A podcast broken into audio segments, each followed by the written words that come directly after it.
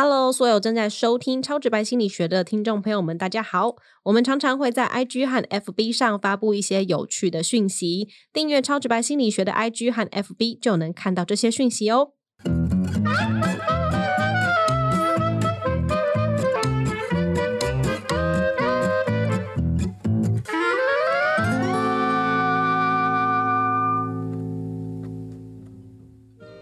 Hello, welcome to this podcast. I'm Little White.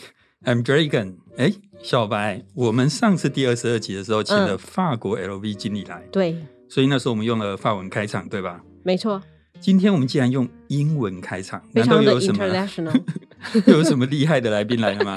当然有，因为我们今天来跟大家分享，学英文是一件快乐的事情，所以我们特别呢，呃，远端视讯邀请到了听故事学英语的 podcaster Sandy 老师，要来跟我们聊聊天喽。Hello Sandy，Hello，大家好，我是听故事学英文的主持人。那小朋友都叫我彩玉老师或是 Sandy 老师。Sandy 老师，我们今天来跟你学英语了。好哦，没问题。Let's learn English together。严志勇老师，你不觉得他声音很好听吗很？好听啊，而且那个他他的节目我有听过，真的哦质感嗯很好。你是不是觉得，如果小时候你有这样的老师，你的英文就会学的下下叫？我已经下下叫了。原来如此。那我们先请 Sandy 介绍一下你自己的节目好了。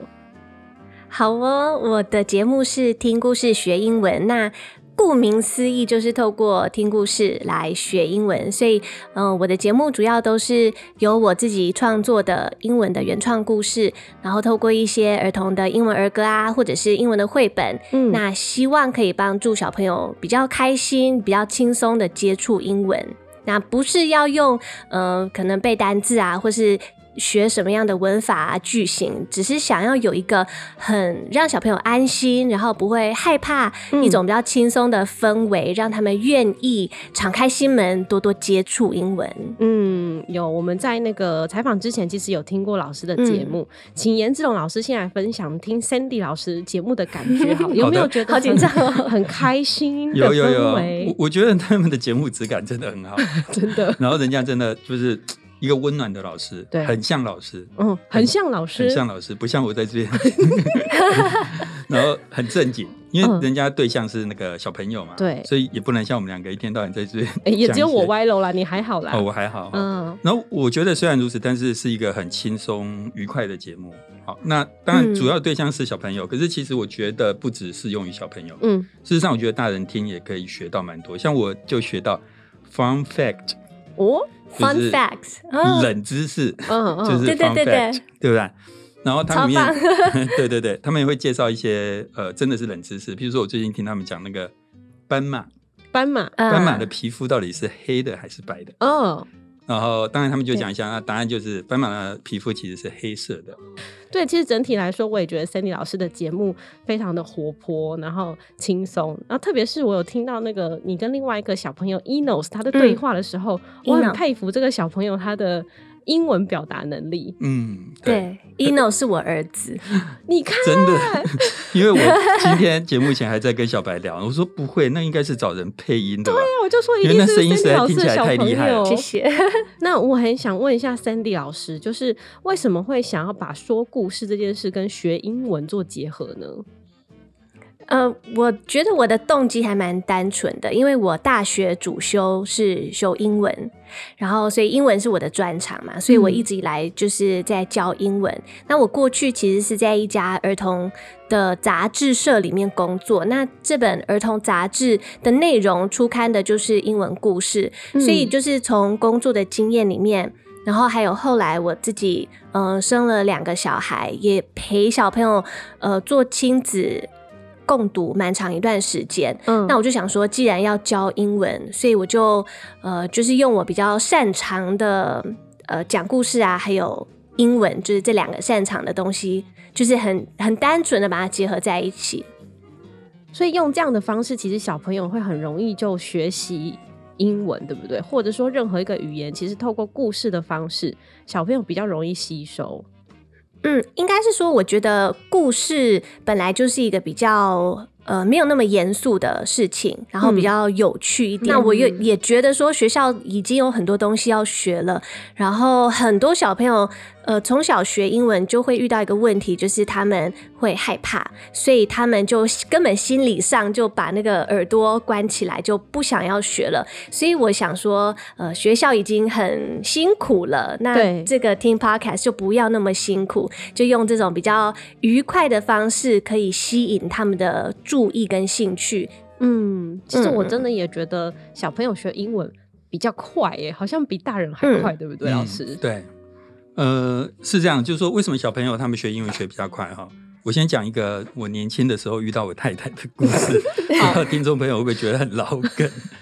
我第一次看到我太太的时候，我就觉得我很喜欢这个女孩子，嗯，我要跟她在一起。嗯，但是呢，我就是没有跟她讲话的机会。嗯，有一次呢，我在抽烟的时候，他刚好走过来。嗯这边我要先跟听众朋友们讲，抽烟不好，你已经戒不要抽烟了吗？对对对对，真的真的不好，尽量不要。嗯哦，没抽烟就不要抽烟，能戒就尽量戒掉。嗯但无论如何，我年轻的时候有一小段时间抽过烟，那时候我刚好在抽烟的时候，我太太就走过来，那我就想我要跟她讲话，很难得有这个机会，怎么办？我就把烟藏到我的背后去。嗯，根据我太太事后的回说，她说她那时候看到我，感觉我简直是天神下凡，哇，因为有青烟从我背后袅袅升起。那我讲这个是因为说，其实我太太在跟我回忆很多事情的时候，她常常都可以描述当下的一些，比如说色彩、色彩、色彩，当时的光线是什么样的色彩，当时某一个东西，譬如说像叶子是什么样的颜色，然后有烟味味道，也许是对，但重点就在于说，像他这样的一个知觉，事实上就表示说他的右脑是比较强的，因为右脑是管知觉、空间、艺术。嗯。可是像呃，听众朋友大概都可以想象出来，我是属于左脑比较比较强，就是我的分析、逻辑、数理比较强。对，那这种左右脑的分化，它其实是呃，事实上是到了一定的年纪才越来越分化的。嗯小朋友的时候，事实上他的左右脑分化并没有那么的强烈，嗯因此小朋友他们在处理很多认知处理的东西，包含语言的学习，都是用整个大脑在处理，嗯所以他们的大脑的可塑性很强。那也这也是为什么小朋友他们在学语言会比我们大人来的更好的一个原因。有些学者是这样认为的哈。然后第二个就是他们对各种声音的接受度还有敏感性都比较强。对，不像我嗯们在、呃特定的学习之后，我们的对某些声音的那种感受，或是说发音的能力就慢慢消失了。嗯那嗯像我记得我以前呃有一次去那个 San Antonio，就是参加一个学术会议的时候，要去银行换那个钱，嗯换美金，然后我就看到一个路人，我就说呃 Where is the bank？嗯，他就 bank。bank，他就听不懂。我那时候想，不可能这么简单的字，我怎么会拼错？对，，bank b a n k 没错啊。嗯听了好久，他会跟我讲 bank，就 是我们台湾人发音，因为不会有比较少那种鼻音，嗯嗯嗯，所以其实我们在发很多这一类的音的时候，尤其是你是越后面学习语言，你那个音就越不容易发出来。哦，所以小朋友为什么学英语学学的比我们好？其实一个是他的大脑可塑性，一个是他对声音的敏感性，都比大人来的更好。嗯，原来是这样，难怪有很多的嗯那个。呃，什么全脑开发，就是希望小朋友到长大之后还是可以维持左右脑平衡的状态，对不对？呃，是这样说没错，但是但是我觉得不要太相信那些全脑开发，那些很多东西其实都是言过其实的。就是所以老师，我们小朋友那个大大概到几岁就会开始出现一些分化？你刚刚说大人就会有左右脑比较呃，我看到了一些论文，有的是写大概十岁到十一岁，十岁十一岁左右，大概就是青春期，即将进入青春期的时候，哦，对它的分化会越来越明显。因为我以前有听过，不知道森老师有没有听过，说小朋友就是说爸妈啦，如果你想要让你的小朋友在小时候有比较会说英文的话，三岁以前是一个很好的阶段，是这样说吗？嗯，对，呃，就是越小学的话，就像刚刚我觉得严正老师讲那个有关发音的那个部分啊，我觉得非常有感触。尤其是小朋友越小学，不见得说他呃长大学英文就一定必定比别人差，但是尤其是发音跟就是他的语调这部分，确实是越小学他以后讲话会讲的，你会觉得比较听起来比较道地，比较自然。那像我哦儿子小时候就有一次，他就自己在那边就是碎碎念，然后他就说披萨、pizza、嗯 pizza。那我就觉得还蛮惊讶的啊，就是他可能学英文也还没有学多久，可是可能常常听，所以他就分得出撒跟叉跟这。这到底有什么不一样？可是可能很多大人听起来就披萨、披萨、披萨、披萨，听起来都是一样的哦。所以我觉得发音跟他的耳，他是他的耳朵会很敏感，可以去辨认那个语言里面的很多细微的差异。然后他用老师讲的那个情境的部分，我也觉得很酷，因为其实我。观察我自己的小朋友，他也是，就是小朋友，如果说你教他那种句型好了，其实他不太容易记得。可是如果你把那个句型跟那个那整个句子不要拆解成单字，就是一整句包装在一个故事里面，有情境里面，那他就比较容易去记得那一句。英文的使用的当下的那个情境跟那个情绪，所以我觉得用讲故事也有这个好处，就是把这是他不熟悉的语言或句子包装在一个他了解的情境里面，他就比较容易学得起来。嗯，所以其实小朋友学习的方式跟大人确实有一些些的差异性。也想问一下严志荣老师，就是我们心理学是怎么样看待英文学习这件事情呢？嗯，这边我先澄清一下，刚刚小白讲的三岁之前，这个至少我在文献上我没有特别看到这件事，没有看到这，所以我不不确定这是不是真的。在作为作为一个超直白心理学主持人，我忍不住要澄清这个事情。这样子，那接下来我们来谈学习这件事啊。事实上，心理学嗯，并不会特别针对英文学习去做什么样，不过。学习这件事情对心理学来讲，就是事实上它是这样一个历程，就是学习主要是因为我们大脑里面有很多叫做神经元的东西。对。然后呢，我们学习主要是要让神经元做连接。嗯。那我先问一下小白，你猜人类的这颗小小的大脑里面有多少个神经元？不知道。随便猜吗？对，随便猜。两万个。八百六十亿。有八百六十亿个，我觉得我应该是上古时代的动物。你你可能只有两万个，八百六十亿个真的很惊人。我记得我们上次在第二十八集说，呃，我应该要买彩券吗？那那时候我们讲台彩最高纪录连杠四十七集，对，累积奖金三十五亿，八百六十亿就是你要中威力彩中。二十四次才有办法累积这么多的呃的一个神经元真的吗钱？我脑袋里面真的有这么多神经元吗？有 有有。那有开发的大概有多少呢？老师，我不知道。对，那呃，当然我们知道人类是这个世界上最聪明的动物嘛。嗯。所以我们有八百六十亿个神经元，那应该是这个世界上最多的吧？应该还有更多啦，我觉得。有哎，非洲象，非洲象有两千五百七十亿个。大概是人类的三倍。天哪！所以你看，大象，人家说真的是聪明的动物，智慧的象征。嗯，所以常常会有那种新闻说什么，呃，有一只大象十几年前被某一个人欺负，十几年后他还记得那个，那是记仇的象征吧？真的，就好有很多这种故事了哈。嗯，那无论如何，八百六十亿个神经元真的非常非常的多。嗯，所以你可以去想象，听众朋友们也可以去想象，你把你的大脑想象成一个非常非常大的围棋的棋盘，上面放满了。呃，八百六十亿个棋子，对。那这时候你会看到棋子跟棋子之间有线，对不对？嗯。所谓的学习，就相当于你现在想象中拿着一支笔去画那个线。我知道点线面。点线面，数学的那个参考书上面都会写啊。哦，是这样的。面，我我知道有一家卖面的公司叫点线面。其实所谓的学习，就是你拿笔想办法去画，而就是去把某个两个棋子之间的线连在一起画起来。嗯。随着你越画，它就会变得越深，而且越粗。嗯，but 更重要的是，因为今天有人家有有 英文老师来，我们要 but。However，老师他是不是发音有点问题？有，绝对有。不会不会，我觉得很好听。但是你没画到的线，嗯，会慢慢的变淡。你有画的线会越来越粗，越来越深。可是你没画那线会自自然而然的慢慢变淡。嗯。所以久而久之，你的大脑这些神经元，它就形成一个特定的样子。哦，一个特殊的像网子一样的东西，有些线连得很深，有些链慢慢的变淡。所以像我可能就只有两万个在运作，其他都变得很淡，这样 有可能。对，所以这个人家说神经网络就是这个意思，就是他那个就就，所以你看，刚刚我们讲说，哎，小孩子为什么适合学英文？嗯，其实你倒过来想，就是因为成人的某些线已经太粗了，嗯，很难变淡。嗯，倒过来讲，成人的某些线已经太淡了。很要再画难变出出，对，需要花很大的力气。好，那所以你从这个角度讲，呃，语言学习跟任何学习都是一样，你怎么去学习，其实很简单。呃，讲白了，真的没什么学问，就是勤能补拙，不断的去画线，不断的去画线，嗯不该画线的地方，不断地让它变淡，不断地让它变淡。所以对学习来讲，大概呃语文的学习大概也就是这样的一个概念。所以重复嗯的练习当然还是有很大的帮助啦。对，我刚刚突然想到一个很无聊的事情，可以用一条线就把这个八百七十亿的神经元串起来吗？呃，可以，这看起来有点像你要解开手机的密码，这 是有八百六十一个点，好，不要理我，好无聊哦。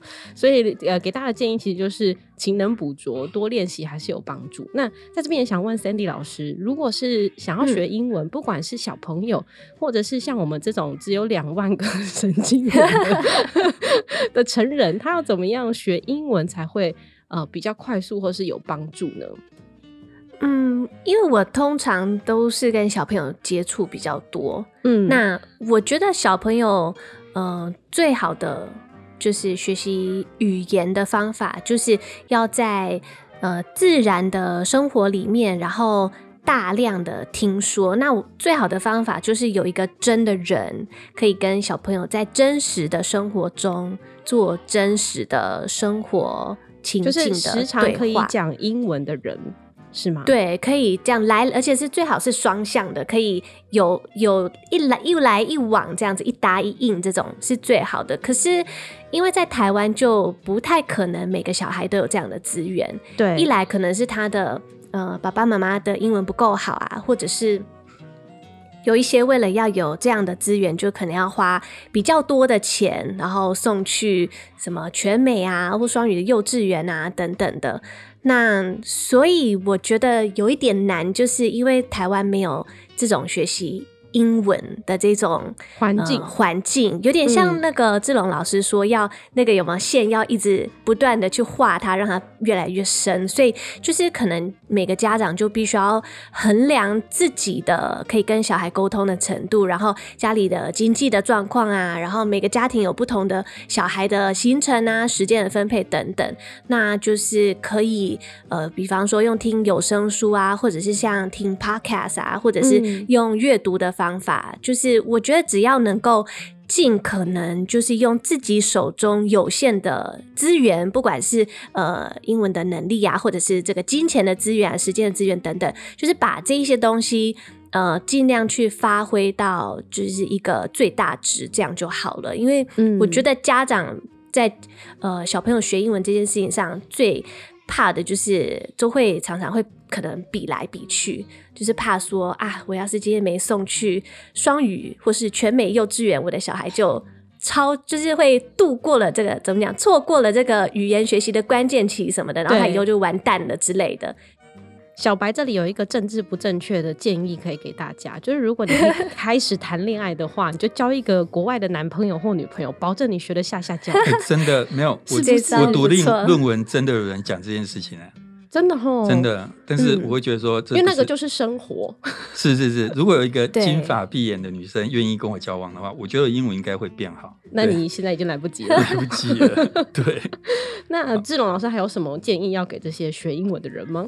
呃，我我觉得其实最重要还是像我刚刚讲，就是说，呃，首先我要跟大家，我觉得我觉得没有所谓的速成，就是真的是嗯勤能补拙。那，就是像我刚刚讲，你要不断的去加粗该加粗的线，不断的去让不该加粗的线断掉，嗯或是呃不是嗯断掉，就是变淡。对，所以我这边提醒听众，第一个，你我们可能常常看到一些速成学习的广告，也许有一点效果，但是我觉得多数的效果都被夸大，不要再去嗯迷信那些所谓的速成的方法。真的语言学习，我不认为有非常速成的方法。没错，真的。嗯，对。但是讲勤能补拙听起来很废话，可是我觉得，你怎么知道？所以我常常被人家说我讲的很废话。嗯真理有时候真的很单纯，嗯对。嗯但是大家有时候不愿意 follow 真理，就是想要找捷径嘛。嗯那、嗯呃，你要勤劳，你要努力，但是怎么样能够让你愿愿意去做？重点就是，其实我们在节目讲过很多次，不能想要依靠太费力的方式。嗯譬，如说，我们第十七集讲那个减重的时候，对，那时候我就讲，你要减重，你去哦，譬如说计算卡路里，你去用生酮，这个可以吃，那个不能吃。这些方法太费力，嗯你撑不久。嗯学习英文也是一样，你要努力，可是你要找到让你不用那么费力的努力方法。嗯那我我觉得，例如啦，像呃，我不是在帮呃听故事学英语做自入，因为我们没有收钱。没关系，哦没关系，很很乐意。啊 还是说你现在要付钱吗？好，我们现在开放那个账号在这里。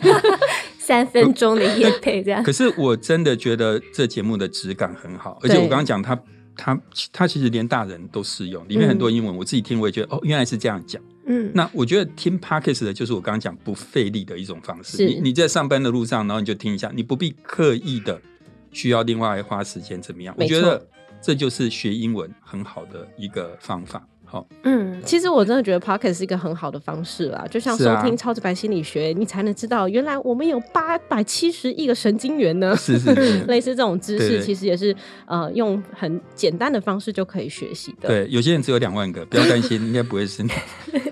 最后我要讲一件事情是可塑性。嗯就我们刚刚讲到说，儿童学习的可塑性比较高，我们可塑性比较低嘛。那嗯，其实哈，尤其是我们这一代，其实我们都是我们那个时代还没有这样的观念，所以也没有把这种东西用在教育，所以我们这一代都是国中以后才开始学英文。嗯，，对，那很明显就是我们这一代的多数人发音都不太行，像我自己也是，我发音也不太行。可是我要跟听众朋友讲一件事情，敢讲才是最重要的。没错，嗯像我们上课的时候要带学生读论文，很多嗯论文都是英文的，上面一堆外国人的名字，学生报告就会讲说 C 开头的学者，他说，我就会说 C 开头学者是谁？很多 C 开头的，把它念出来，学生不敢念，原因很简单，很难念，因为那很多都是欧洲人的名字或什么的嘛，嗯因为呃，就是说那些名字很复杂，学生都不敢念。可是我我就跟学生讲说，你念错没有关系，整个教室没有人知道你念错，我也不知道怎么念，嗯但是你要敢念。我觉得语文的一个重点是沟通，不是嗯讲的多漂亮。其其实你去想象啊，今天如果一个外国人，他讲一口超标准的中文，跟他讲讲带着腔调的中文，甚至文法错误的中文，你都不会去笑那个外国人，因为你知道那是外国人，他那不是他的母母语啊。嗯，对我们来说，只要听得懂那个外国人讲话，我们就会觉得哦，OK，我们的沟通完成了。他讲的标准不标准，说实话没有那么重要。所以，如果我们今天英文能够念得很棒，念得像 Sandy 老师一样，我觉得当然是很棒。对，但是如果做不到也没有关系。我觉得，嗯呃，这边跟听众朋友提醒一件事情，就是说，语言的重点是沟通，它不是装饰品，嗯。所以你要敢嗯。讲，你要敢用。对，Anyway，，Anyway，我们可以开始 speak English now。呃，Well，Well，通常 你知道什么都不知道讲的时候，就赶快 Well 就对了。我们差不多要 ending 了呢。好，今天非常谢谢 Sandy 老师跟我们分享。其实大家如果有兴趣、有机会的话，也可以去听听老师的节目。那或者是说你家里有小朋友，当然更适合打开听呃听故事学英文这个节目，其实都真的还。蛮优质的，也很适合大家可以去学习，然后或者是跟分享给更多的人。而且我们没有植入，对，我们真的没有收钱，我们只是因为这个节目很优质，想要跟大家分享。然后特别是好像听我们节目的人很多是有小朋友的，可能嗯。很多爸妈，然后他们也会想了解说，诶，都像心理学怎么去解析学习英文、学习语言这件事情，所以特别才邀请 Cindy 老师上节目来分享。谢谢你们的邀请。谢谢。无论如何呢，学英文或是学任何的语言都一样，就是不断的练习，然后敢讲，其实就是会让你的这个。沟通跟狩猎范围越来越大，狩猎范围你可以狩猎各国的男友跟女友，不是也很好吗？那博红呢？是博红没。关系，还好我喜欢的是台湾人。好啦，那今天节目就到这边告一段落了。我们谢谢 Sandy 老师。如果大家喜欢我们的节目呢，请订阅我们超直白心理学，也请帮我们分享给更多的朋友。希望我们的节目可以像。呃，Sandy 老师的节目一样，很多人听，好不好？这是大人小孩都爱听的节目。那当然，我们也有 IG 跟 FB，、大家也敬请追踪。那今天节目就到这边告一段落喽。超直白心理学，我们下次见。大家拜拜，拜拜拜拜。